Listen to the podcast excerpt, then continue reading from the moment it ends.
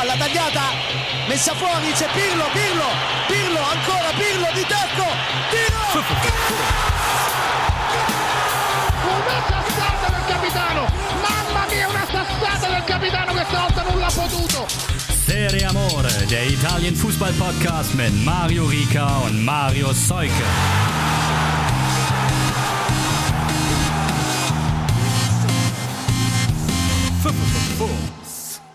Hallo und ciao a tutti, da sind wir mal wieder, da ist endlich eine neue Folge Serie Amore. Wir, das sind zum einen Mario Rika, ich grüße euch, und Marius Seuke. Guten Tag. Guten Tag, guten Tag. Wir sind wieder fit.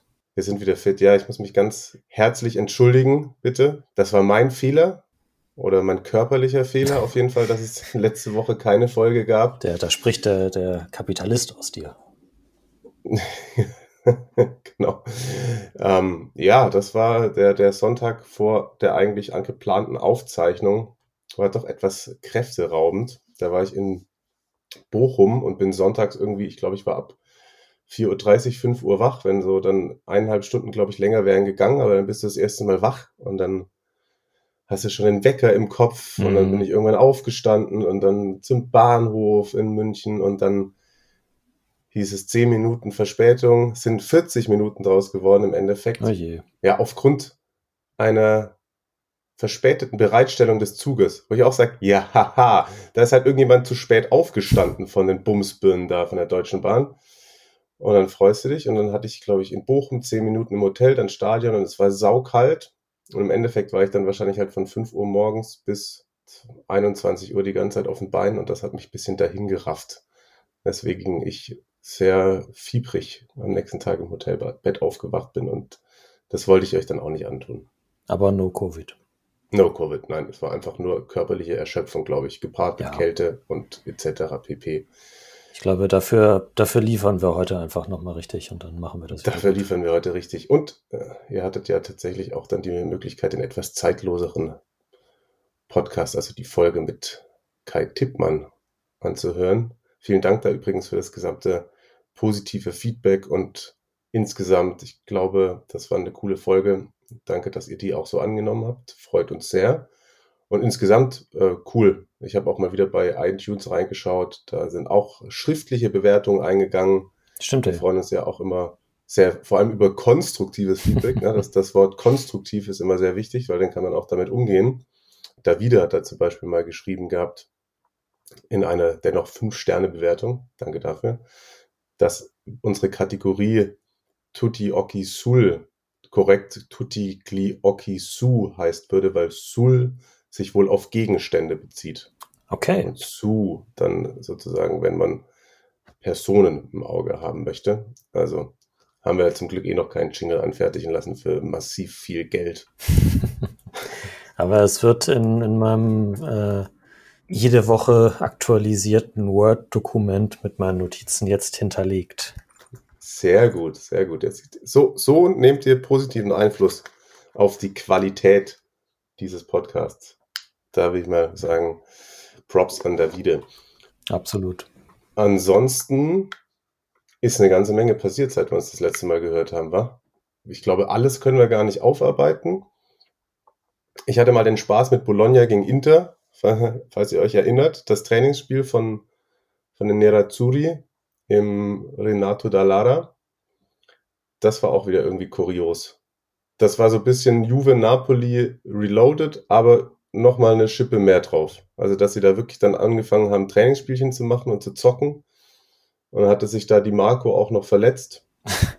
Aber sonst wäre ihnen wahrscheinlich kalt geworden, ne? Ja. Vielleicht, ja. Leider sind sie dann, sind sie dann, als wir kurz nachdem wir auch die Übertragung gestartet haben, sind sie dann wieder in die Kabine gegangen. Denn ich hatte ja versprochen, eigentlich das Trainingsspiel zu kommentieren. Das wäre wirklich mal lustig gewesen. Stattdessen habe ich mir dann ein bisschen die Zeit vertrieben nebenher. Weiß nicht, was es war. Sampdoria Cagliari, glaube ich. Ja, den ersten Sieg von Cagliari seit dem Hinspiel. Ja, genau, ja. Habe ich das so ein bisschen kommentiert. Das war schon sehr lustig. Aber das, das lief dann, die Tonspur lief dann auch auf dem Bo äh, Bologna-Monitor, oder? War das nicht so? Ich glaube, das hat bei Twitter jemand geschrieben. Ach so, ja, also genau, ich habe sozusagen, ich war noch bei Bologna drauf die erste Halbzeit, weil wir ja 45 Minuten warten mussten, bis das offiziell wird, dass sie nicht kommen. Und habe mir nebenher auf meinem zweiten Laptop Sampdoria Cagliari aufgemacht bei, bei der Zone und habe dann zwei, dreimal immer wieder Statusmeldungen gegeben, bei welcher Minute ich jetzt bin. Also man konnte sich dann so, sozusagen selbst synchronisieren.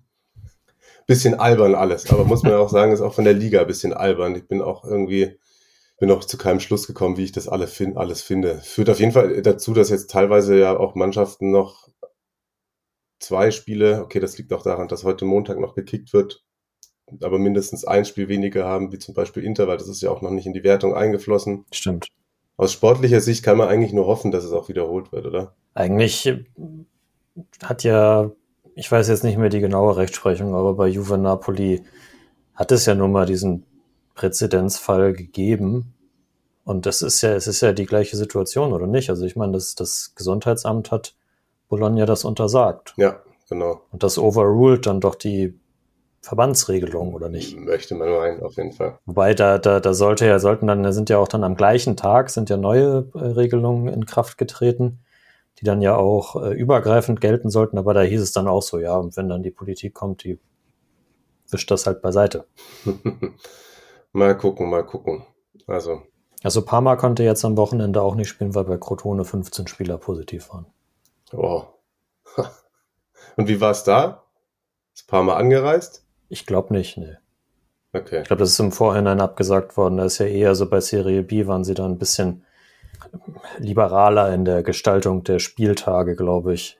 Da sollte ja auch zwischen den Jahren gespielt werden. Mhm. Und das ist dann ja schon, als Omikron groß aufgekommen ist, direkt schon mal zwei Wochen nach hinten geschoben worden. Ah, okay. Ja gut, und sonst sagen die einfach, wir beenden die Saison fünf Spieltage zuvor und machen halt Playoffs Erster bis Zwölfter. Das würde, würde auch fast nichts ändern. Ja. man hat ja, oder was halt super clever wäre, dass sie sagen, man spielt halt die Saison zu Ende und man hat genug Zeit hinten raus, um auch Wiederholungsspiele anzusetzen. Und dann sagt man einfach mal, hier, Strich kommt unter Platz drei und man spart sich halt mal diese Relegation. Wäre ja auch eine Idee. Why not? Why not? Oder die Playoffs oder dieses Mini-Turnier. Oder es gibt ja eh kein, also gibt ja kein Sommerturnier dieses Jahr, ne? Kein internationales. So ist es. Was ist sonst noch passiert? Es wurde dann auch noch Pokal gespielt, es wurde Supercoppa gespielt. Die erste Silberware für Insagi. Supercoppa gewonnen gegen Juve. Dank Alexandro, muss man sagen. Also, wie man am eigenen 5-Meter-Raum in der 120. Minute da meint, man muss eine Brustablage machen, wenn hinter einem der Gegner steht. Das weiß er auch exklusiv. Das, äh, das passt aber so ein bisschen zur gesamten Saison von Alexandro, glaube ich steht halt so neben sich. Ja, schon ein bisschen, ne? Und sonst klar, das Ergebnis war natürlich knapper als der Spielverlauf, das er gegeben hat. Das stimmt. Also Inter war sehr, fand ich sehr dominant und da haben ja selbst auch alle, alle Juve-Fans gesagt, dass, der, dass das absolut in Ordnung geht. Wäre aber so ein klassisches Juve einfach auch mal wieder großes Spiel, knapp und dreckig gewonnen. Wäre ja auch drin gewesen dann im Elfmeterschießen.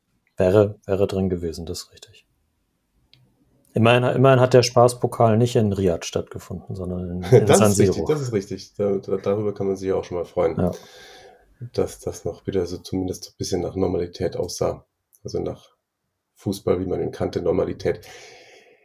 Coppa Italia war auch schon einiges geboten. Ich hatte das bislang wahrscheinlich wildeste Spiel. Napoli-Florenz im Endeffekt ist 2-5 ausgegangen. Ja, ich glaube, es ist 2-5 ausgegangen. Also 40 Minuten war gar nichts. Dann zwei schnelle Tore plus noch einen Platzverweis von Dragowski, der irgendwie nach drei Monaten, der tat mir auch wirklich ein bisschen leid, der war schon am Ausgleich von Mertens nicht unbeteiligt, dass es so einen Fehlpass rausgespielt hat hinten, was nicht der erste war in der Partie. War drei Monate verletzt, steht dann wieder zwischen den Pfosten das erste Mal und dann fliegt er noch am Ende der ersten Halbzeit mit glatt rot vom Platz. Und dann hatte eigentlich Napoli alle Trümpfe in der Hand. Die sind davor gar nicht ins Spiel reingekommen und wie es dann so manchmal ist, ein wunderbarer Zufallstreffer von Biragi, Florenz wieder in Führung gebracht.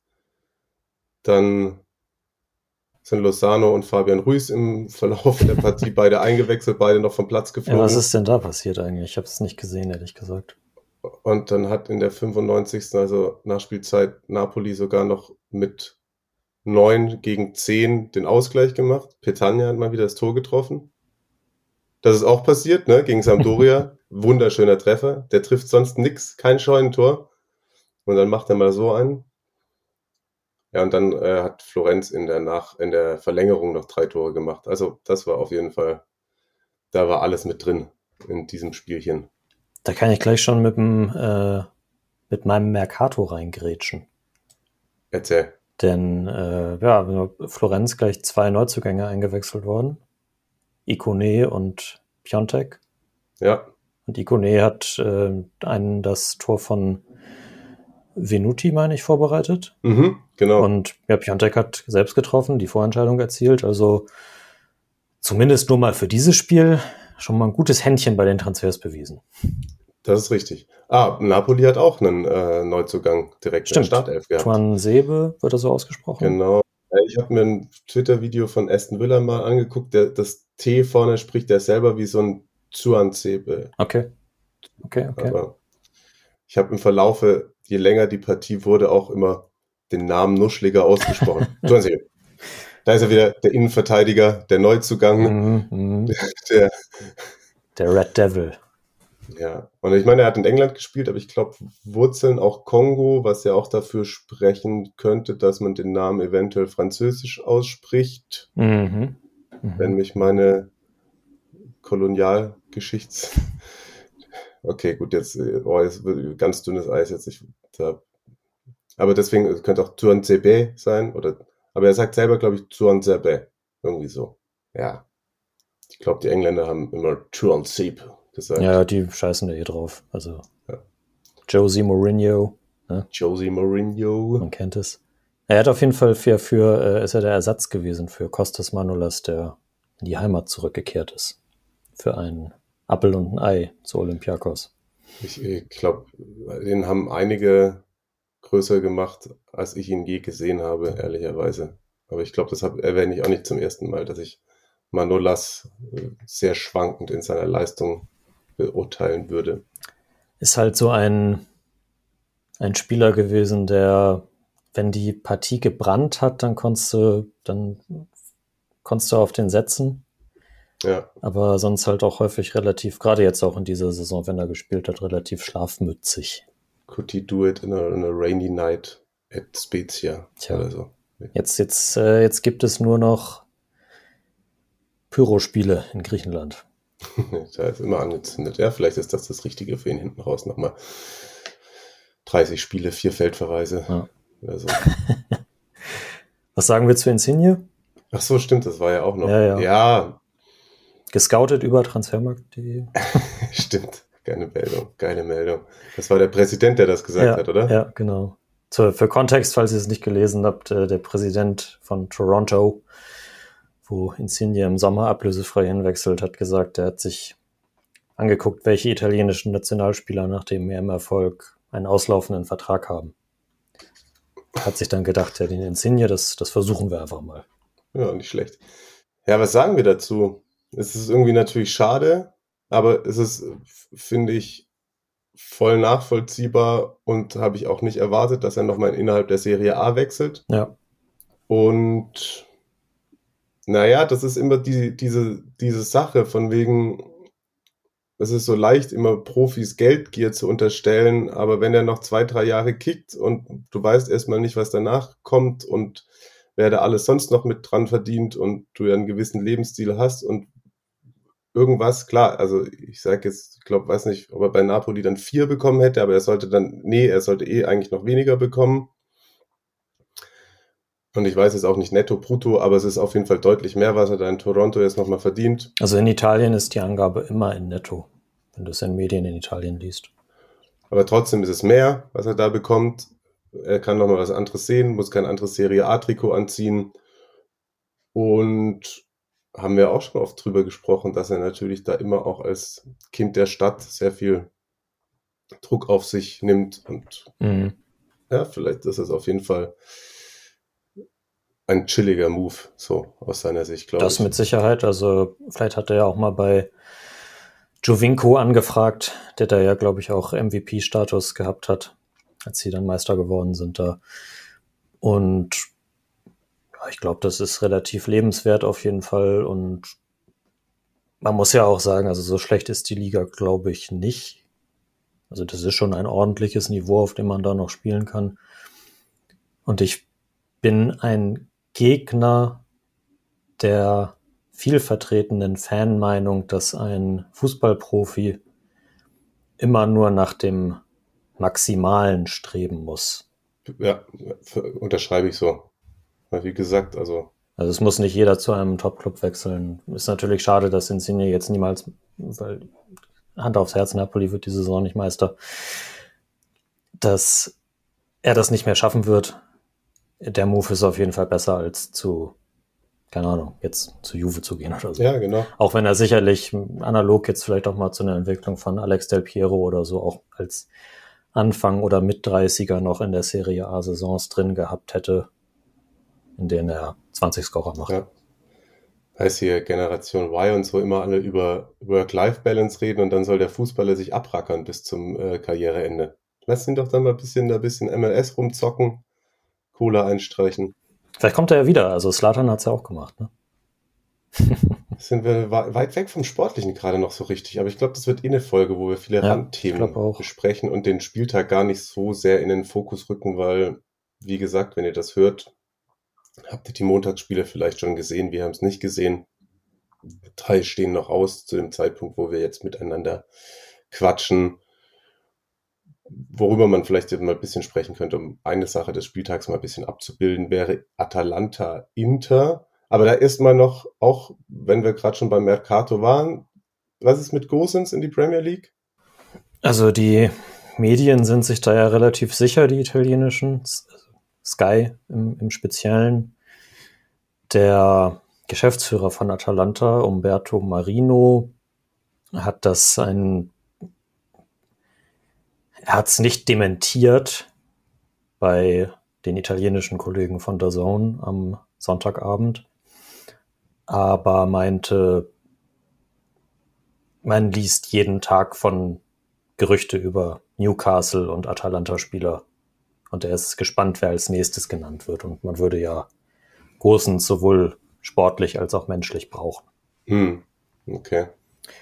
Wo ich mir bei Nichts gegen ihn, ist natürlich immer noch einer der besten Spieler, die sie haben, aber rein auf System betrachtet gar nicht so sicher bin, ob sie ihn sportlich so unbedingt brauchen, weil Leistungsträger sind von Atalanta immer weggegangen in den letzten Jahren und es lief stetig weiter. Ja. Und das ist wirklich überhaupt kein Disrespect an Robin Gosens, der ein fantastischer Spieler ist. Aber Atalanta würde das auffangen können. Glaube ich auch, glaube ich auch. Haben sie ja jetzt in den letzten Monaten auch schon. Genau. Aufgefangen, genau. weil er nicht spielen konnte. Newcastle wäre dann, ne? Genau, genau, genau. Was natürlich auch ein bisschen, ich glaube, er hatte ja häufig auch selbst gesagt, dass es für ihn auch darauf ankommen würde, wohin er wechselt und ähm, vielleicht auch so von, von der Emotionalität und der Lebensqualität. Sicherlich ist Newcastle ein emotionaler Club von der Fanbasis her. Lebensqualität lasse ich jetzt mal so dahingestellt in Nordostengland. Ähm, aber gut, er wäre auch nach Schalke gegangen. Ja, oh, Obacht, Obacht. ja gut, die sind gerade Vorletzter, glaube ich, in der Liga, ne? Ja. Mal gucken. Da wird jetzt sicherlich noch ein bisschen Geld in die Hand genommen für den einen oder anderen Spieler. Ja, aber ob das dann reicht, ich schaue gerade mal. Ja, ja gut, das ist ja auch alles da unten Krütze. 14, 13, 12, 11 Punkte in der Premier League. Einer bleibt noch drin von denen. Ah, Everton könnte noch mit runterrutschen. Ja gut, wir sind ja hier nicht kein, äh, kein Premier League Podcast. Atalanta Inter war das Spitzenspiel. 0 zu 0 ist es ausgegangen. Das hat wahrscheinlich viele überrascht. Es wären durchaus die Chancen da gewesen, in dieser Partie auf beiden Seiten auch noch ein Türchen zu erzielen. So geht Inter der Torrekord durch die Lappen. Ich glaube, ein oder zwei Spiele hätten sie noch machen müssen. 39 Mal in Folge hatten sie getroffen. Dann jetzt mal wieder ohne eigenen Treffer, aber dafür auch zum fünften Mal auswärts zu null. Das ist den Nerazzurri noch nicht gelungen seit Einführung der Drei-Punkte-Regel. Also das ist schon durchaus stabil. Sie waren, finde ich, teils das, das bessere Team, haben hinten raus aber schon auch einiges zugelassen, wo Atalanta dann mit dem Dreier hätte ähm, ja, das Spiel beenden können. Ich habe mich sehr gewundert, dass über eine Szene nicht mehr diskutiert wurde. Ähm, Kopfball Paschalic in der Schlussphase, wo ich ein Handspiel erkannt habe. Wo, also klar, der, der Verteidiger, ich weiß nicht genau, wer es war, ist dann mit dem Rücken zum Kopfball, aber der Ball ist nach hinten raus. Sehr, der, der Arm ist sehr weit abgespreizt vom Körper. Ich bin ja, habe ich auch schon mal gesagt, Fan davon, dass die Absicht bewertet wird. Die kann man wahrscheinlich dann nicht gänzlich feststellen. Aber wenn man so die Arme abspreizt und dann vielleicht auch wohl wissentlich, dass dann vielleicht von hinten der Ball dran kommt. Nun gut, war nicht so ein großes Thema auf jeden Fall. Ich glaube, es wurde kurz gecheckt, aber nicht in voller Gänze. Ansonsten hat haben Handanovic noch paar gute rausgeholt. Ceko hat paar gute liegen lassen. Also es war ein, war ein guter Kick auf jeden Fall, gerade in der zweiten Halbzeit. Ich habe mich gefragt, weil Napoli danach äh, etwas getwittert hat, dass sie sich für den guten Fußballabend bedanken. Ich habe mich gefragt, ob das ironisch war oder ob das ernst gemeint war. Ich glaube, es gibt mehrere Interpretationen dazu. Also zum einen ist Napoli, glaube ich, hochzufrieden damit, dass es unentschieden ausgegangen ist. Fair. Ich glaube, dass Venedig in den letzten Wochen immer so einen Lauf hat, dass Venedig ständig den Gegnern so aufrichtig gratuliert hat und das schon so, so Sportsmanship-mäßig war. Mhm, mh. Eine weitere Theorie, und die könnte, glaube ich, vielleicht die treffendste sein, ist, dass es ein Seitenhieb in Richtung Juve und Allegri war, die ja sich gegen okay. Udinese sehr schwer getan haben und das irgendwie vielleicht kein Hochklasse-Fußball war und sogar Glück hatten, dass sie Spiel dann gewonnen haben.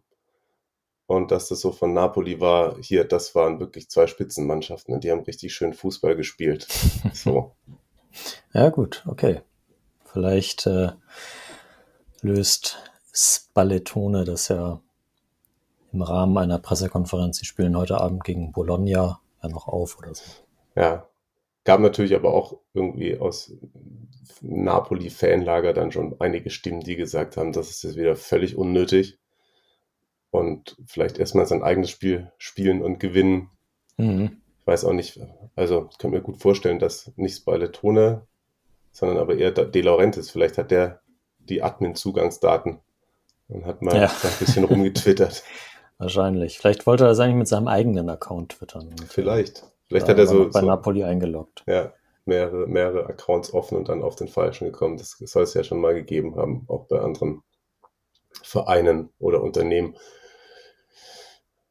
Ansonsten, glaube ich, kann gerade nach der Supercoppa Inter, die wollten zwar danach ähm, mehr. Es sind dann auch noch Martinez etc. eingewechselt worden. Am Anfang wurde da schon auch ein bisschen von Insagi rotiert. Glaube ich, Inter mit dem Punkt aber schon ganz gut leben, würde ich mal behaupten. Wahrscheinlich. Auch wenn sie ja tatsächlich zumindest vorübergehend heute Abend die Tabellenführung einbüßen könnten dadurch. Genau, hätten aber noch ein Spiel in der Hinterhand. Milan genau. ist zwei Zähler dahinter. Mit einem Sieg gegen Spezia wären die dann dran vorbei, aber Inter hätte eben noch das Spiel gegen Bologna, das noch nicht in der Wertung ist. Und bei Atalanta ist halt auf jeden Fall in den letzten drei Spielen, wenn man sich das mal anschaut, klar, wieder so ein Atalanta-eskes 6 zu 2 in Udine, aber eben auch das 0 zu 0 bei Genua. Ja. Man hat zwar ein Spiel weniger als Juve, aber Juve ist auf einmal wieder auf einen Zähler dran, ne? Ist richtig. Ja, Juve holt im Moment zumindest in der Liga wieder die Ergebnisse. Mhm. Auch wenn es sportlich nicht schön aussieht und es auch mit Dybalas Vertrag wieder ein bisschen rumrumort. Weil da haben sie das Angebot zurückgezogen, oder? Ja, das, das ist das, was man vernimmt, auf jeden Fall. Er hat ja, er hat ja schon auch vielsagend in die Kamera geguckt nach seinem Tor. Jetzt gegen Udinese. Aber man da womöglich auch immer zu viel reininterpretiert, aber. Dafür sind wir da. Ja, exakt. Ja, vielleicht bahnt sich da auch nochmal ein größerer Wechsel an. Wer weiß. Ja. Basali hat sich eingeschaltet, habe ich gelesen. Das ist Echt? jetzt ein großer Fehler, dass man jetzt nicht verlängert. Vielleicht ist es jetzt schon zu spät. Ist Basali der Olaf Thon von. ich, weiß es auch nicht genau. Ich habe es vorhin nur irgendwo gelesen. Ich weiß nicht mehr genau, wo er es gesagt hat. Aber da, dafür sind wir Medien doch auch da. Irgendwelche, irgendwelche Ex-Spieler vor die Kamera oder vor das Mikrofon zu zerren und irgendwelche Zitate rauszuziehen. Das stimmt natürlich. Er ist, er ist Techniktrainer der italienischen U20 gerade. Ah, okay. Ja, siehst du. Wieder was gelernt. Ja, was bleibt sonst noch von dem Spiel hängen? Von Inter, Atalanta. Mhm. Ceco ist rassistisch, rassistisch beleidigt worden. Okay. Da, da wurde wohl wieder in Deutsch, würde man sagen, das Z-Wort genannt von Atalanta-Fans. Also, ja, Muss nicht sein. muss nicht sein. Nee, überhaupt nicht. Ja, dann muss es auch nicht, muss auch nicht mehr zu dem Spiel sein, oder? Nee, ich glaube nicht. So ein bisschen, muss ich, muss ich sagen, der, der Spieltag ist so ein bisschen an mir vorbeigegangen. Äh, wenn wir einfach die, die Ergebnisse einmal durchgehen. Ja, das können wir machen. Das, vielleicht äh, hast du, hast du selber gar nicht alle vor Augen. Ah, doch, das hast du aber auf jeden Fall geschaut, oder? Sassuolo Verona, Hellas gewinnt 4 zu 2. Antonin Barak, erster Hellas Mittelfeldspieler, der einen Hattrick erzielt in der Serie A-Geschichte. Ich las, dass du, äh, ein, dass du ein Fanboy bist. Das ist, ja gut, das ist ja nichts Neues. Das, äh, glaube ich, kann man ja auch den, das Attribut kann man dir ja auch zuschreiben. mhm.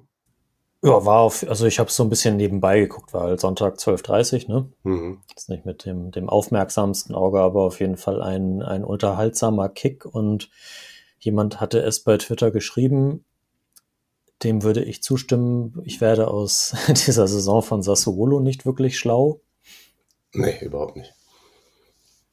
Äh, wiederum Hellas sehr druckvoll und mit Kampf und äh, das, das, das, das lässt sich gut angucken auf jeden Fall. Und man hat dann eben auch die, die Einzelkönner, sag ich mal, mit Caprari, Barak und so weiter da vorne, die dann jetzt in diesem Fall bei grundsätzlich, glaube ich, zwei ähnlich starken Mannschaften vom Kader her den dann den Unterschied gemacht haben, auch wenn Sassolo natürlich auch seine individuell super starken Spieler hat, die aber jetzt dieses Mal dann halt den, den kürzeren gezogen haben. Ja.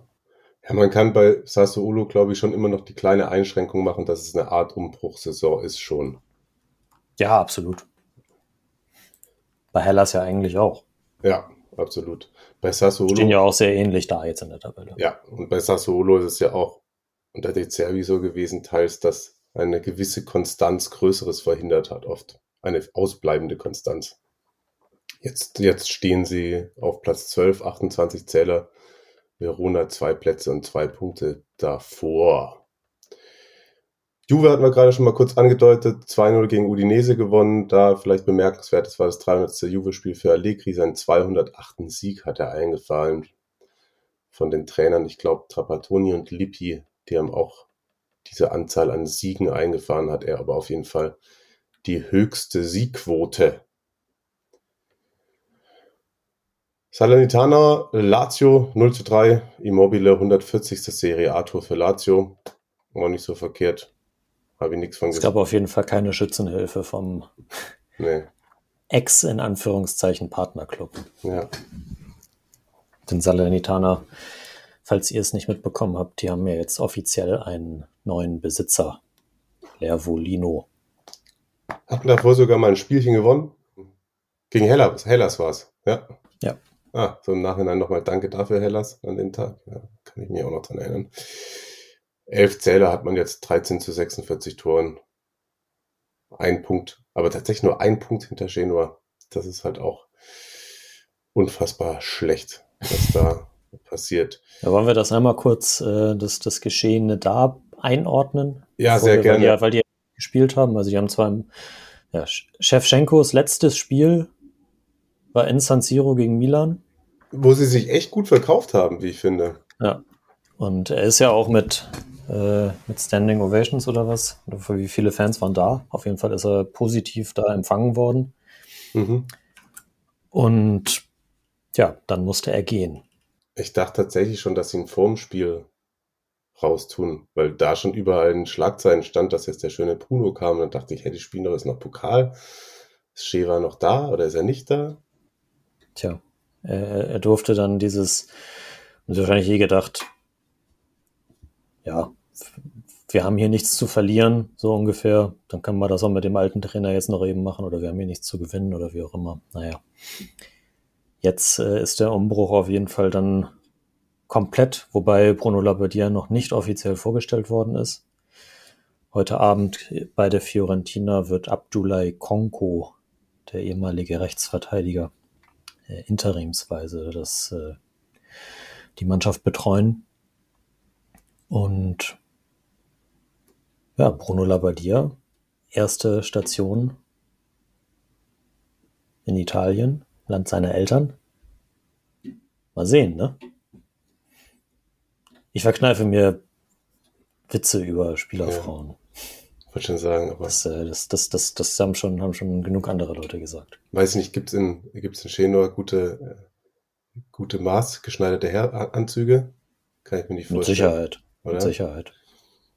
Stand-Up-Paddling, weiß nicht, gibt es da Kanäle? ja, sind wir mal gespannt. Sind wir mal gespannt. Abstiegskampf kann er ja vom Ding her. Das stimmt. Und eine Halbserie gut spielen kann er auch. Oder gut ja. trainieren. Also, da mal gucken, was das so gibt. Hat ja auch, also der neue Sportchef Johannes Spors hat auch schon mächtig auf dem, auf dem Transfermarkt rausgehauen. 15 Millionen haben sie schon investiert in den neuen Rechtsverteidiger Sylvain Hefti mhm. von Young Boys aus Bern gekommen ist. Dann haben sie den Mexikaner Vasquez fest verpflichtet. Mhm. Den äh, jungen Italiener Kelvin Jeboa aus äh, Sturm Graz für 6,5 Millionen. Der hat auch, glaube ich, gleich, ja, gegen Milan auf jeden Fall gleich gespielt. Vorne. Hefti hat auch gespielt. 6,5 Millionen Jeboa. Dann äh, Leo Östigard, den die St. Pauli-Fans unter der Serie Amore Community-Basis äh, bestens kennen werden. Innenverteidiger aus Norwegen, Schweden, Skandinavien auf jeden Fall. Ausgeliehen von Brighton, hat auch gleich äh, gespielt und getroffen gegen Milan im Pokal. Und jetzt zuletzt auch noch Riccardo Calafiori von der Roma geliehen. Dafür ist Mohamed Fares weitergezogen zu Torino. Mhm. Und Nadiam Amiri kommt vielleicht auch noch aus Leverkusen. Ach krass, okay. Also da ist wieder Genua typisch auf jeden Fall äh, einiges zugange. Und man dachte ja vielleicht äh, jetzt neue Investoren und äh, neue sportliche Führung. Vielleicht machen die es mal anders, aber vielleicht ist das auch einfach die, die einzige Möglichkeit, um den, um den Verein in der, in der Serie A zu halten. Ja, also wieder irgendwie kein so ein von langer Hand geplanter Umbruch, haben wir auch schon mal drüber gesprochen, dass es ja durchaus möglich wäre, auch mit der guten Jugendarbeit, aber jetzt ist es irgendwie so, gib mir sieben Spieler, die schnell irgendwie funktionieren und dann irgendwie über dem Strich landen und dann geht es nächstes Jahr genauso weiter. Das wird mich als Fan auch irgendwie komplett verrückt machen, glaube ich. Auf jeden Fall, auf jeden Fall. Ja. Weißt du, wie viel, weißt du, wie viele deutsche Trainer es in der Serie A vor Bruno gegeben hat? Vor oder nach dem Krieg? Oder insgesamt? All-time. All-time.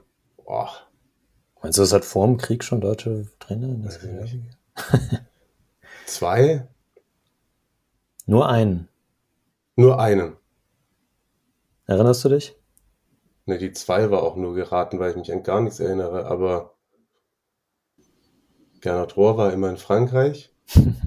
ja. Winnie Schäfer war in Afrika. Naja, bist du aber auch schon relativ weit von weg. Okay. Rudi Völler. Rudi Völler. Ah, okay, ja gut. vier Spiele, vier, vier Spiele, Spiele bei der Roma im äh, Spätsommer 2004. Nee, Spätsommer 2004, da war ich fußballerisch mit anderen Sachen beschäftigt. Das war erfolgreich da im Norden, ne? Das war erfolgreich im Norden was anderes. Ich wollte gerade noch, ach genau, Hefti erinnert mich nur daran, muss ich wirklich sagen, Schande über mein, mein Kommentatorenhaupt. Atalanta gegen Ibe, der hat ein Tor gemacht gegen Bergamo. Ziemlich gutes. Und ich muss Ah. sagen, ich habe äh, Hefti mit einem heftigen Tor, den habe ich liegen lassen. Den habe ich liegen lassen. Eieieiei. Ja. So schaffe ich so kriege ich keinen Arbeitsnachweis von FUMS. Da muss ich, muss ich an mir arbeiten. Gut, dass wir darüber nochmal gesprochen haben bei Silva FD. Apropos, bleiben wir doch mal kurz in, in Genua, würde ich sagen. Samp hat verloren. Ich glaube, das dritte Spiel in Folge war das jetzt auch schon, dass sie verloren haben gegen Torino. Bei Torino muss man, muss man sagen, wow, also zum zweiten Mal. Er ist, glaube ich, mehr als 30 Punkte nach 21 Spieltagen. Das läuft so langsam richtig an unter Juric. ja, Respekt auf jeden Fall. Ja, und vor allem Wir auch haben wir haben es ja, wir haben es ja auch schon mal gesagt, also wie schnell er da seinen, seinen Stempel hat aufdrucken können und eine tote als tote Mannschaft wieder zu einer der lebendigsten Mannschaften der Serie A gemacht hat, ist, äh, ist aller Ehren wert. auch davor mit Precalo, ähm, Torino, äh, die Fiorentina 4-0 abgeschossen. Zwischendurch einmal knapp gegen Inter verloren. Aber davor auch Hellas geschlagen, Bologna geschlagen. Also ja, 31 Zähler und sind auch nur vier Rückstand auf Platz 6 auf die Roma. Also Chapeau in jedem Fall. Und bei Samp mal nach zwei Unentschieden und das, wo man gedacht hat, ah, jetzt läuft's wieder ganz okay. Drei Niederlagen in Folge, vor allem diese, die erste von diesen dreien nach Führung zu Hause gegen Cagliari verlieren. Wo man übrigens mal sagen muss, Cagliari zweimal einen Rückstand äh, zu einem 2-1 Last-Minute-Sieg gedreht. Also Stimmt. die Rosso Blue da auf der- ihrer Insel, die leben auf jeden Fall noch. Den rechne ich gute Chancen jetzt dann doch wieder im, unter Mazzari im Abstiegskampf aus. Ja, muss man, muss man nach diesen Ergebnissen natürlich so sagen. Ja. Ja, und bei Sa Sampdoria könnte aber noch mal richtig dick da unten reinkommen, ne? ja, und auch da äh, Trainerwechsel, ne? Genau. Heute ganz frisch. Roberto da Versa ist Geschichte und dann äh, deswegen auch äh, richtig dick unten reinkommen. Also Marco Giampaolo wird's machen. Er hatte natürlich seine beste, seine einzige gute Zeit bei Sampdoria. Aber ab, ja, also ob das jetzt das ist, was braucht, weiß ich nicht so. Ich würde drauf wetten, dass die kommenden Spiele von Sampdoria, jetzt zum Beispiel das nächste gegen Spezia, keine Leckerbissen werden. Da wird die alte, disziplinierte Abwehrmaschine Giampaolo angeschmissen. Da werden die Ketten werden aufgereiht und dann wird da mal schön einer wegverteidigt und man versucht Punkt für Punkt einzufahren, würde ich mal sagen. Das, äh, ja, das erscheint realistisch auf jeden Fall. Weil erstes Spiel dann gegen die Mannschaft, der er abgesagt hat. Ja. Warum auch immer, also wer, wer bei, bei Spezia auf die Idee kommt, ist Thiago Motta mit Marco Giampolo auszutauschen, keine Ahnung, aber sie wollten es auf jeden Fall. Ja. Und ah, Cagliari hatten wir gerade schon. Die haben dann jetzt, nachdem sie zweimal gewonnen haben, bei der Roma verloren mit 0 zu 1. Da hat Sergio Oliveira getroffen. Der erste Roma-Spieler, der bei der erste Mittelfeldspieler der Roma, der bei seinem Debüt trifft. Also wirklich auch Statistiken, die der Mensch nicht braucht, aber ich habe sie. Und das habe ich auch gelesen bei Opta und ich konnte es gar nicht fassen. Das ist der erste portugiesische Torschütze für AS in der Serie A. Ja. Ja, da gibt, da gab es einen, der hat aber kein Tor gemacht. Vielleicht kommen wir da später noch drauf zu Mhm. sprechen. Mhm. Und ich weiß, wir haben so viel aufzuholen und deswegen habe ich auch aufzuholen, dass wir noch ein Stadionerlebnis hier rumliegen haben, wo wir gerade über die Roma sprechen. Da muss ich jetzt hier mal einbinden, weil über Milan werden wir heute nicht mehr so viel sprechen. Oh, da habe ich auch eine Nachricht bekommen. Das ist wirklich so. Wir werden, es wird wieder mal einen Milan-Schwerpunkt geben. Und ja, ich weiß, ihr hättet gerne alle in der Squadra Eterna der Hinrunde Milan-Spieler drin gehabt. War halt bei uns nicht der Fall, ne? Da muss man mal ein bisschen anecken, aber es ist deutlich, es ist, es ist angekommen, gerade aus Sicht der Rossoneri waren einige dann doch nicht ganz zufrieden mit der Zusammenstellung unserer Squadra. Und in letzter Ich sag mal, wenn, wenn, wenn Mike Magnon so weitermacht wie nach, also in den letzten Wochen, dann, dann hat er seinen Platz am Ende der Saison auch sicher. Ja, das denke ich auch. Das denke ich auch. Und Ja, Milan ist Tabellenzweiter, vielleicht heute Abend dann, oder wenn ihr das hört, dann sogar zwischenzeitlich mal wieder Tabellenerster. Aber es hat, es hat nichts mit persönlichen Abneigungen zu tun, dass sie jetzt in den letzten Wochen mal nicht so häufig vorgekommen sind. Und gerade zum Beispiel mit Kai war es ja auch zumindest fantechnisch mal wieder Milan ein bisschen mehr im Fokus. Absolut. Absolut. Wir, haben, wir haben Milan genauso lieb wie alle anderen Spitzenvereine so, genau. in Serie A. So, und jetzt auch Juve. kommt das Stadionerlebnis von André. Ganz liebe Grüße und vielen Dank. Er ist übrigens Harvey Dent in der, unserer Tipprunde. Zur Tipprunde kommen wir ah. auch nochmal. Ja. Und, und dann hören wir uns mal an, was er sich gegeben hat.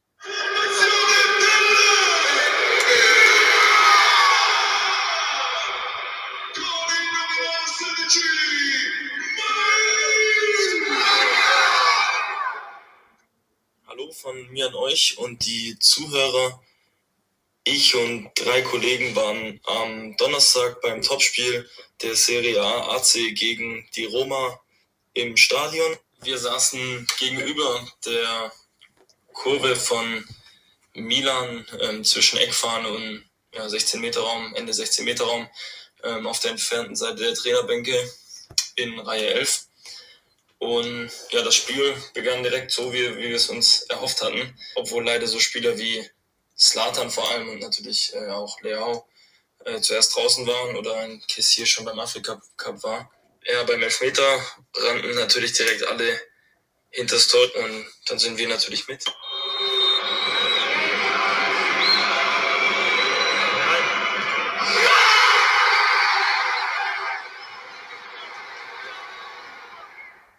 Aus unserer Sicht war das 2-0 dann hoch verdient ähm, durch einen starken Messias. Und für die erste Halbzeit wollten wir Brian Diaz noch rausheben, der tolle Aktion hatte und immer wieder seine Mitspieler super in Szene setzte mit einer tollen Technik. Und auch sein Schuss in der zweiten Halbzeit gegen die Latte hätte ein Tor auf jeden Fall verdient gehabt. Über das ganze Spiel gesehen war für uns Sandro Donali ganz klar der Man of the Match.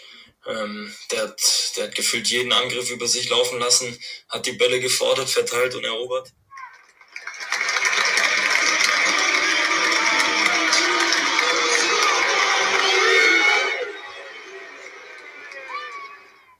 In der zweiten Halbzeit kam dann Leao zeitgleich mit Slatan rein. Anscheinend ist Leao ein absoluter Publikumsliebling schon. Ja, das war dann natürlich das perfekte Gegenstück aus Milans Sicht für den ja, weitestgehend überforderten Carstop, der schon gelb verwarnt war und den Mourinho aus unserer Sicht spätestens nach der zweiten Verwarnung von Kifi hätte rausnehmen müssen. Und auch das Tor von Leao war überragend vorbereitet von Slatan. Ja, leider verschoss dann Slatan den Elver, den Leao rausholte. Das hätten wir natürlich gern gesehen, wie das Stadion dann nochmal lauter wird. Für uns alle war es auf jeden Fall ein tolles Erlebnis. Gerade die italienischen Fans, die AC-Fans, sehr emotional gewesen.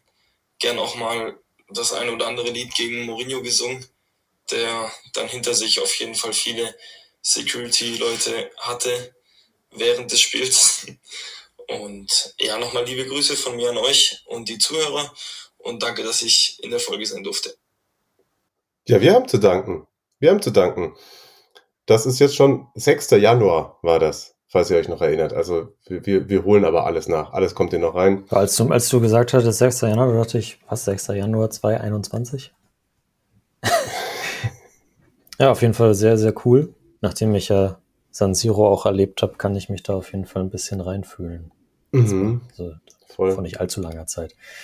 Achso, vielleicht da noch tatsächlich dann noch zwei Worte mehr zu Roma. Ne? Also nach dieses Spitzenspiel verloren und dann darüber haben wir noch gar nicht gesprochen, weil es jetzt auch in die Zeit da reingefallen ist, das 3 zu 4 gegen Juve, trotz 3 zu 1 Führung und dann noch Elfmeter verschossen und so. Also. Ja, das war Wahnsinn. Also wirklich, wirklich. Also alle AS-Fans und Mourinho haben es gerade, glaube ich, nicht so richtig leicht gehabt, ne? Nee, Mourinho hat ja danach auch äh, sehr schön die gegen, nach dem Milan-Spiel hat er ja noch, das hat er so ein bisschen seine alte Mourinho-Schule gemacht, hat gesagt, er hat damit abgelenkt, dadurch, dass er meinte, vor zwei Jahren wollte Milan ihn ja auch mal als Trainer haben. Mhm. Und nach dem Juve-Spiel wurde dann aber wieder brachialst auf die Mannschaft draufgehauen. Von wegen, ja, die, die Spieler sind zu schwach. mental zu schwach, um so ein Spiel dann mal durchzuziehen. Oder dann nach dem, nach dem 2 zu 3, nach dem Anschlusstreffer durch äh, Locatelli, glaube ich. Hm. Ja, da dann, dann, dann irgendwie wieder ins Spiel reinzufinden, dann verliert man das noch. Ja. Vielleicht ist ja, ist ja durchaus, ist ja durchaus ein Thema, das wir auch schon diskutiert haben. Mentalität und die Roma. Ja. Wenn es zu keinem abschließenden Ergebnis gekommen sind, jetzt sagt es Mourinho auch, aber er, vielleicht, er weiß nicht, aber vielleicht macht er es sich auch ein bisschen einfach damit. Vielleicht hat er es ja mit Oliveira, den, den Mentalitätsspieler. Ich meine, er macht gleich in seinem ersten Spiel, übernimmt er dann auch für Pellegrini den Elfmeter gegen Cagliari, netzt ein, ist erstmal, glaube ich, für sechs Monate von Porto geliehen. Ne? Ja, ja. Und ja, hatte selber gesagt, dass, dass Pellegrini eigentlich erster Elfmeterschütze ist, aber der hätte irgendwelche Probleme gehabt und dann hat er das gleich genommen. Also da auf jeden Fall Verantwortung übernommen, aber es ist dann im Endeffekt trotzdem ist nur ein 1-0 gegen Cagliari und die zwei Niederlagen davor tun schon extrem weh. die Champions League ist dadurch auf jeden Fall in weite Ferne gerückt. Ja, absolut, absolut. Dann haben wir noch Venezia gegen Empoli gehabt am Wochenende. Da und jetzt kommen wir wieder zum nächsten Portugiesen. Nani spielt jetzt für Venezia und der ist keine zwei Minuten nach seiner Einwechslung hat er dann in der 73. den Ausgleich vorbereitet. Nach 1337 Tagen nach seinem letzten Serie A-Spiel. Also da noch den Punkt gerettet für den Aufsteiger. Was halten wir denn von diesem Transfer? Meine erste Reaktion war, jetzt hat Venezia auch ihren Ribéry ja. Aber ja, ich, ich glaube, dass, dass der eben jetzt wie bei dem Pass auf, auf Okereke, dass der schon noch, jetzt vielleicht nicht unbedingt immer als Startspieler, aber dass der da so Aktionen noch auch mit 35 Jahren drin hat, um da vielleicht den einen oder anderen Punkt zu retten. Und ja, dann hast du natürlich auch wieder einen Venezia-Marketing-Aspekt dabei. Mhm. Und äh, ein paar Trikots verkaufen, wenn sie nachproduziert werden. Ja, und vielleicht auch so ein bisschen, die Mannschaft ist ja sonst zumindest in Teilen noch recht jung. Also da so ein, so ein Spieler von, von ehemaligem internationalen Topformat da reinzustellen, wenn man es kann. Warum nicht? Also ich, äh, ich bin, bin, hab, also ich, meine Reaktion war auf jeden Fall nicht, obwohl trotz des Ribéry-Vergleichs so, so, so, so, keine Ahnung, dass das jetzt einen auf Galatasaray machen oder so. Hm. jetzt nur den Namen verpflichtet haben und der kann ja gar nichts mehr. Ja, sie müssten auf jeden Fall da, dem, demnächst dann noch weiter punkten, weil wenn Cagliari jetzt noch was holt gegen die Fiorentina, dann wäre Venezia dann auf jeden Fall auch, auch schon wieder auf einem Abstiegsplatz. Als ja. nächstes spielt man gegen Inter. Das hm. wird nicht unbedingt einfacher. 89. Siegtor Cuisance. Der ist auch gekommen für 4 Millionen von den Bayern. Wahnsinn. Vielleicht werden da auch ein paar Trikots verkauft. Ja, ein Super Bayer in Venedig. Aber ganz bestimmt nicht so viele wie von den namhaften Portugiesen. Und apropos namhafte Portugiesen.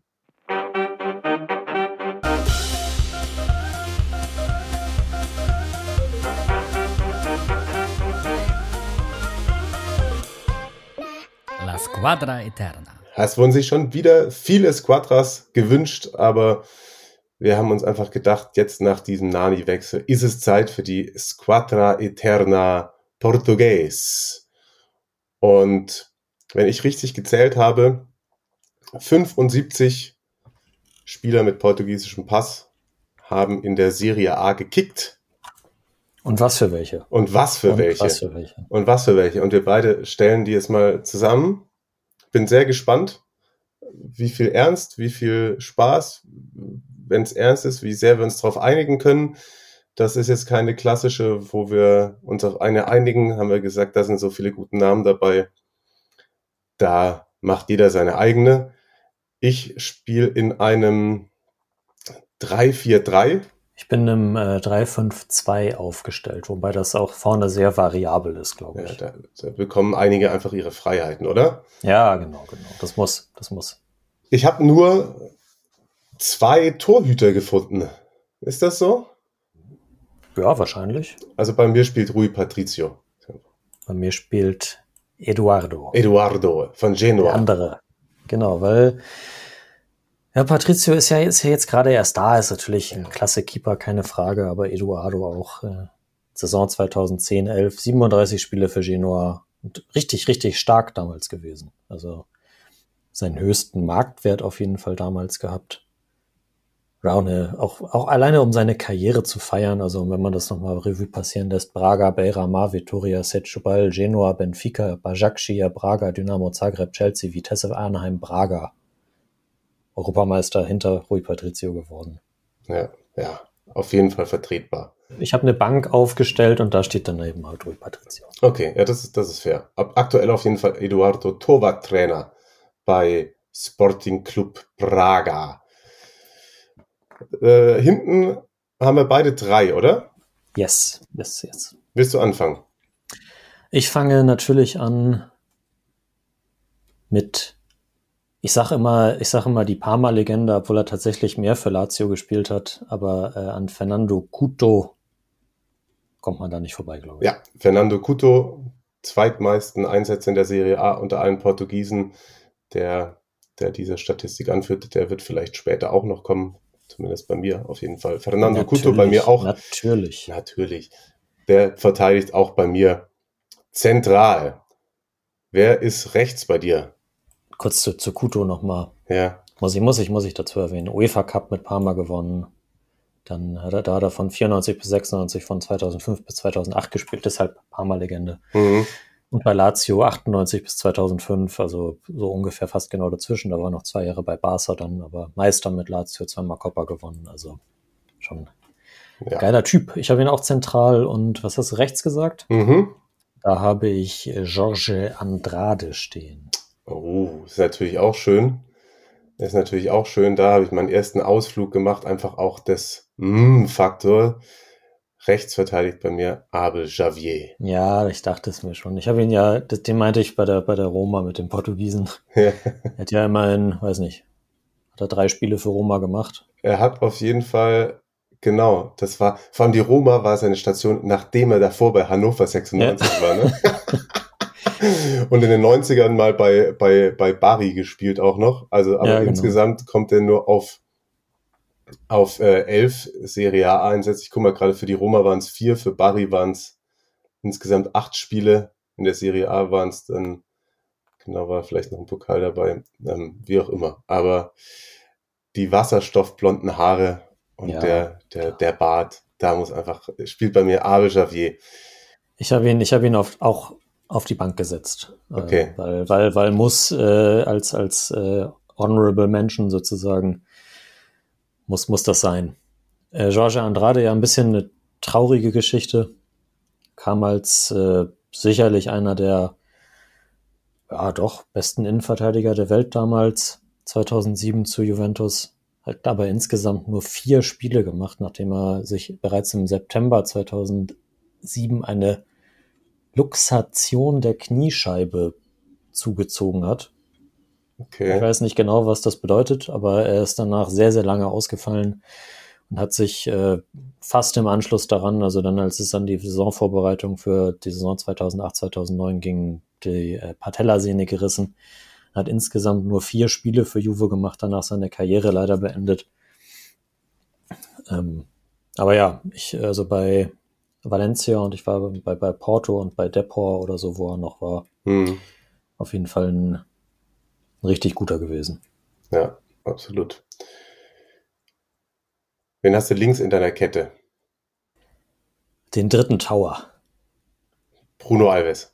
natürlich. Natürlich, auch. Ja, klar. Ähm, der, der stand auch bei mir auf, auf der Liste auf jeden Fall. Der äh, gerade auch, hat auch Parma Vergangenheit, meine ich, und Kajari, ne? Genau, war sogar Kapitän bei Parma. Ja. Nachdem, äh, hat die Kapitänsbühne übernommen, nachdem Lucarelli seine Karriere beendet hatte. Ah, okay. Hat doch insgesamt 121 Serie A-Spiele gemacht. Also Bei mir links Dimas. Oder wahrscheinlich Dimash. Oh ja, stimmt, den hatte ich auch auf der Liste auf jeden Fall. 90er bei Juve. 90er bei Juve, auch über 40 Länderspiele gemacht, zweimal mit Juve Meister geworden. Und ja, es sieht tatsächlich aus weiß nicht, ob man sich vielleicht auch von dem Namen dann verleiten lässt, aber wie eine, könnte auch gut bei den, bei den Griechen oder bei den Serben irgendwie hinten die Schienbeine der Gegner brechen. Wahrscheinlich, wahrscheinlich.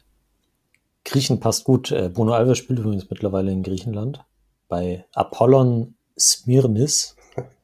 Weißt du, wer sein Trainer da ist? Nee. Seit wenigen Tagen Marco Grote. Oh Gott. Wer ihn nicht kennt, der war, war zuletzt bei VfL Osnabrück und davor, glaube ich, U19 von Werder und so. Ja, der ist jetzt Trainer von Bruno Alves. Okay. Lass ich mal einfach so stehen. Gut. Ich kann dir noch ganz gerne kurz von äh, Dimash den vollständigen Namen mitgeben. Er Bitte, bitte. Manuel Marques Dimash Teixeira. Mm. Kommen wir ins Mittelfeld. Da habe ich so ein bisschen rautenhaft angeordnet und in der defensiven Position spielt bei mir Miguel Veloso. Ja, natürlich auch immer noch, immer noch ikonisch in der Serie A unterwegs.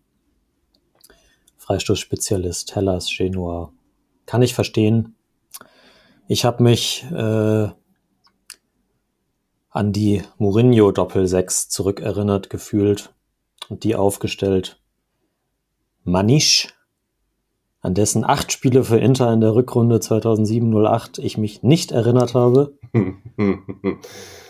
Zusammen mit Kostinja, der 2007 damals als Topverdiener zu Atalanta gewechselt ist und ein einziges Spiel gemacht hat. danach hat er, ja, er hat sich danach schwer verletzt, ist, er stand zwei Jahre unter Vertrag. Sie haben ewig versucht, seinen Vertrag aufzulösen. Ähm, es hat lange gedauert, dann haben sie es irgendwann geschafft. Äh, auch ganz, ganz wilde Nummer, eigentlich so ein bisschen ähnlicher Fall wie bei Georgia Andrade, wobei Costin ja, glaube ich, schon ein bisschen weiter an Richtung Karriereende eigentlich sowieso unterwegs war. Mhm. Aber da, da, da muss ich dann noch mal kurz einen, äh, den, den, den Einschub machen. In seinem einzigen Spiel für Atalanta in der Serie A, ein Mhm. 2 zu 0 gegen Parma im September 2007, spielte er, das wäre eigentlich cool, wenn wir, wenn wir das jetzt, wenn wir das jetzt äh, ballern könnten, aber ich glaube, das, das, das tue ich dir nicht an. Ich, ich lese einfach mal die, die, die Elf vor. Ja. Wenn man, wenn man das guckt, how far Atalanta has come since. Ja. Im Tor Ferdinando Coppola, dann die Viererkette Daniele Capelli, Moris Carosieri, Claudio Rivalta und Gianpaolo Bellini. Die Doppelsechs Costinha und Diego de Ascentis. Und im Angriff Antonio Langella, Ferreira Pinto, Sergio Floccari und Riccardo Zampagna. Und der Okay. Trainer Gigi Del Neri. Und übrigens äh, in der 57. Minute eingewechselt Simone Inzaghi. Oh, okay. Okay. Ähnlicher Gedankengang bei mir. Bei mir ist es aber wirklich die, die Doppel-8 mit Maniche natürlich, mit der Frisur, Köln-Legende.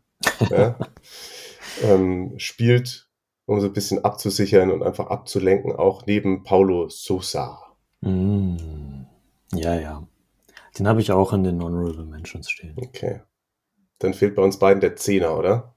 Genau, ich, äh, ja, sagen wir den Zehner, es ist ja ganz klar, Rui Costa, Oh, da führt niemals ein Weg dran da führt vorbei. niemals ein Weg dran vorbei. Da will ich nämlich von seinen traurigen Augen auch nicht angeschaut werden, wenn er nicht, es nicht geschafft hätte. Ehe er dir einen Freistoß mit 250 km/h in den Knick zwirbelt. Nicht Vollspann, sondern zwirbelt. Ja, und danach die Kaugummis Nummer 65 in den Mund schiebt. Ja. Der, also wirklich, Rui Costa, Kaugummi kautechnisch könnte man meinen, er ist verwandt mit Carlo Ancelotti, oder? Er hat ja auch unter ihm gespielt, also Dann gehen wir in unsere Dreierspitze und rechts, ich, also rechts müsste eigentlich Ich habe, genau- ich habe, ich habe also ja, also Ach so. kein, ja nicht drei Stürmer, sondern ich habe eigentlich zwei Außenspieler und dann zwei richtige Stürmer vorne drin. Ah, okay, bei dir fehlen noch vier und bei mir drei. Oder? Genau. Also sage ich einfach mal meine beiden Flügel vielleicht zuerst. Ja, Dann kannst du deine beiden Flügel, dann machen wir dann die. Ich habe, ähm, ich, ich schätze mal, da wirst du auch nicht dran vorbeigekommen sein, äh, auf dem Rechtsaußen Luis Figo stehen. Ja, Hatte ich auch in meiner, hatte ich auch in meiner Inter-Squadra schon. Ja. 105 Spiele für Inter hat er seine Karriere beendet. Und der könnte nicht zusammen mit Zanetti noch irgendwo Männermodel spielen, ne? Vielleicht macht das ja sogar. Aber er macht, glaube ich, irgendeinen so FIFA-Bums oder so. Ja, wo er so eingeladen wird und fürs Essen selber zahlt, ganz bestimmt. Ja, ja genau. und äh, links fast genauso schön, fast genauso erfolgreich. Der Schrecken von Erich Ribbeck, Sergio Conceição. Oh. Hm. Ja, ich weiß nicht, wie viele CR7-Fanboys und Fangirls uns hören. Bei mir spielt links natürlich auch, weil er uns jetzt wieder beehrt. Links spielt bei mir Nani. Ich habe ihn auf die Bank gesetzt. Im Mittelfeld. Aber Okay. Nee, den habe ich jetzt einfach aufgestellt, weil er auch Grund ist dafür, dass wir die Elf heute machen und das wollte ich würdigen. Und genau. So. Dann fehlen bei dir deine zwei Stürmer noch. Bin gespannt. genau, also du hast Figo und Nani Genau. im Sturm aufgrund äh, aktueller Gloria äh, Rafael Leao. Mhm. Ich glaube, dass er auch, also wenn er jetzt bei Milan verlängert und eine Ära prägt mit Tonali und so zusammen, dann äh, kann der auf jeden Fall auch in vergleichbare Olympe aufsteigen wie ein Figo, ein Conceição, ein Rui Costa. Das ist auf jeden Fall gut möglich. Und neben ihm nicht Cristiano Ronaldo. Der kommt auch von der Bank einfach mal. Oder kommt gar nicht vor.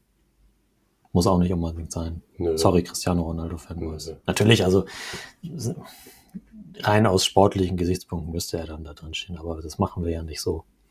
Ich äh, habe mich stattdessen für Nuno Gomes entschieden. Nuno Gomes ist bei mir, der kommt von der Bank. Wenn sich mein Starter wund und müde gelaufen hat, in der Saison 14, 15, Ah ja, ja, ja, ja, ja. 10 Spiele für Cesena, sieben Niederlagen, drei Unentschieden als Mittelstürmer, null Tore, eine Vorlage. Selbstverständlich Hugo Almeida. Ich sag nicht Fußballgott hinterher. Komme ich vom, vom, vom, vom falschen Ende von Norddeutschland. Ja. Hugo Almeida.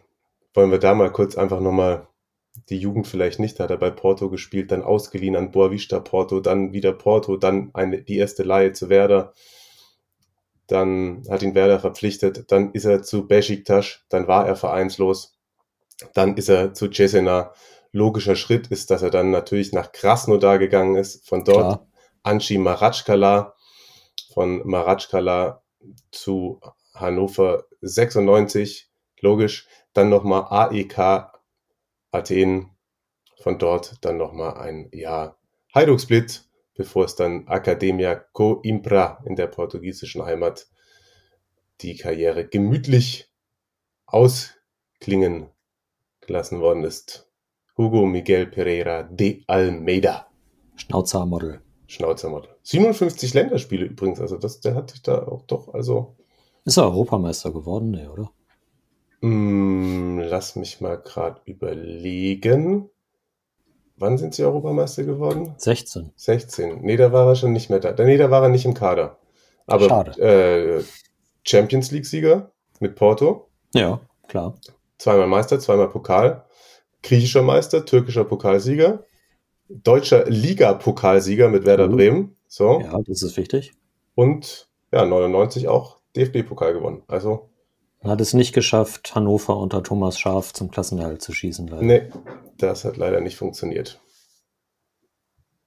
Gut. Also, das, das waren unsere zwei Mannschaften. Haben wir noch andere Honorable Mentions? Ja, so ein paar Namen einfach mal, einfach mal äh, rausballern. Äh, vor allem, an die ich mich auch nicht erinnert habe. Äh, Cedric Soares, vier Spiele für Inter, 18, 19, der jetzt bei Arsenal spielt, der Außenverteidiger. Danilo Pereira, heute PSG-Profi, fünf Spiele für Parma 2000, Anfang des, äh, der, der 2010er Jahre.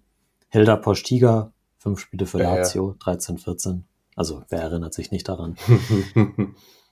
Paulo Futre, Der, der, der klang auch so, also so richtig nach, nach mm, muss ich Hm, sagen. Ja.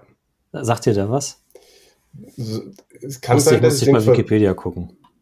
Landesmeister mit Porto 87, hat für Reggiana gespielt. 14 Spiele, 5 Tore. Und äh, für Milan. Und äh, wie war das? Genau, hat für Milan, glaube ich, nur ein Spiel verletzungsbedingt gemacht. Und ist dafür äh, Roberto Baggio eingewechselt worden in einem Spiel gegen Cremonese, das sie 7 zu 1 gewonnen haben. Okay. Ja, Es gibt noch so Eliseo, der mal irgendwie zwei Spiele für Lazio gemacht hat. Dann gab es einen, der bei Inter gespielt hat. Pelé, äh, Vitor Passos. Ja, der war Okay. damals auch irgendwie ein Talent. Ja. Ich erinnere mich. Ricardo Quaresma natürlich. Ja, Ein sensationeller Transfer von Inter gewesen. Für 25 Millionen und äh, es, es ward nichts. Genauso wie André Silva.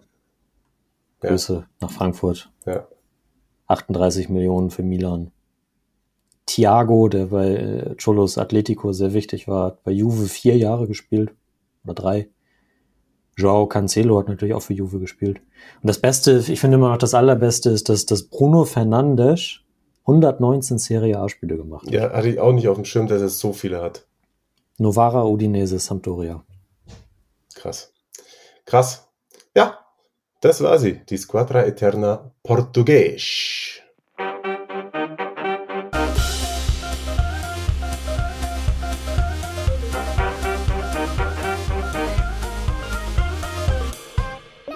La Squadra Eterna.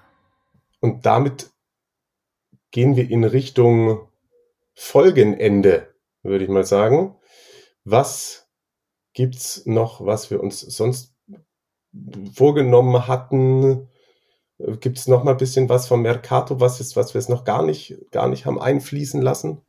Auf jeden Fall sollten wir erwähnen, dass äh, Ratio Lohm die Tabellenführung im Tippspiel übernommen hat. Zumindest Genau. vorerst. Drei Tippspiel Spiele wollte haben wir ja noch offen. Okay. Also von Del Piero 10 erstmal mit 320 Punkten übernommen. Bei mir sieht das auf Platz 19 aktuell so mäßig aus. Ja, ich bin auf Platz 88. Das ist auch, wobei mal zumindest zwei, zwei Plätze gut gemacht stand jetzt vor den Montagsspielen. Ja, hier, Moritz M. Äh, Wäre doch gut gewesen, wenn, wenn, wenn wir da nur einen, einen Herbstmeister äh, gekürt hätten. Wobei vier Punkte Rückstand, also. Er hat einen Spieltag vergessen, ne? Scheint so. Echt? Den 20. hat er null Punkte. Also null Punkte so zu holen, wenn man getippt hat, weiß ich nicht. Ja, das ist schwierig. Also würde ich sagen, da doch ein bisschen die Arroganz vielleicht von oben herab, einen Spieltag dann zu vergessen. Bislang Spieltagssieger Fabian 09 mit 19 Punkten und Altravita Kai 19 Punkte bislang geholt. Das ist schon extrem stark. Ja. Vom Mercato, ich will nur noch erwähnen, dass äh, Sampdoria Thomas Rincon, die alte HSV-Legende, ausgeliehen hat von Torino. Echt? Ja, also das, das passt dann auch wieder zum äh, Defensiv-Anrühren von Gianpaolo. Oh Gott. Na gut. Und in der Türkei ist äh, der siebenfache Torschütze Andrea Bertolacci von Fatih Karagümrük zu Kayserispor gewechselt. So, jetzt wisst ihr auch Bescheid. So, jetzt wisst ihr Bescheid. Schön, dass wir es wieder geschafft haben, Marius. Ja, das war doch, das war doch gut. Ein bisschen, vielleicht ein bisschen durcheinander an der einen oder anderen Stelle, aber Ja. sagt mal, wie ihr es fandet. Genau, sagt, wie ihr es fandet. Vergesst das Tippen nicht. So sieht's aus. Unter der Woche haben wir jetzt erstmal wieder Copper, Richtig. fünf Spiele. Aber dann ist auch schon wieder ein neuer Serie A-Spieltag, auf den wir uns freuen. Und werden euch dann nächste Woche auch wieder mit einer neuen Folge Serie Amore versorgen. Unterdessen, wer möchte, morgen Abend könnt ihr mich bei Juve Sampdoria hören in der Coppa. Und am Wochenende begleite ich für euch am Sonntagabend Milan gegen Juventus. Uh, So, da schalten wir ein. da schalten wir alle ein. Bis dahin, bleibt gesund. Marius, du vor allem auch. Ebenso. ebenso. Ich glaube, ich habe jetzt erstmal alles durch. Ja. Ich gehe vielleicht, äh, wenn es klappt, am Wochenende den Brocken hochwandern. Mal gucken. Oh, den Brocken. Brocken ist, ist das schon Erzgebirge? Nee, das ist was nee, Hartz IV. Ah, okay. Gut. Ja, Geografie, vor allem deutsche Heimatkunde. Ja, das ist so dieses, dieses Mitteldeutschland. Mitteldeutschland. Wollt ihr keinen Muskelkater? Wie sagt man da? Hustenfit? Wahrscheinlich. Bis dann. Tschüss. Ciao, ciao.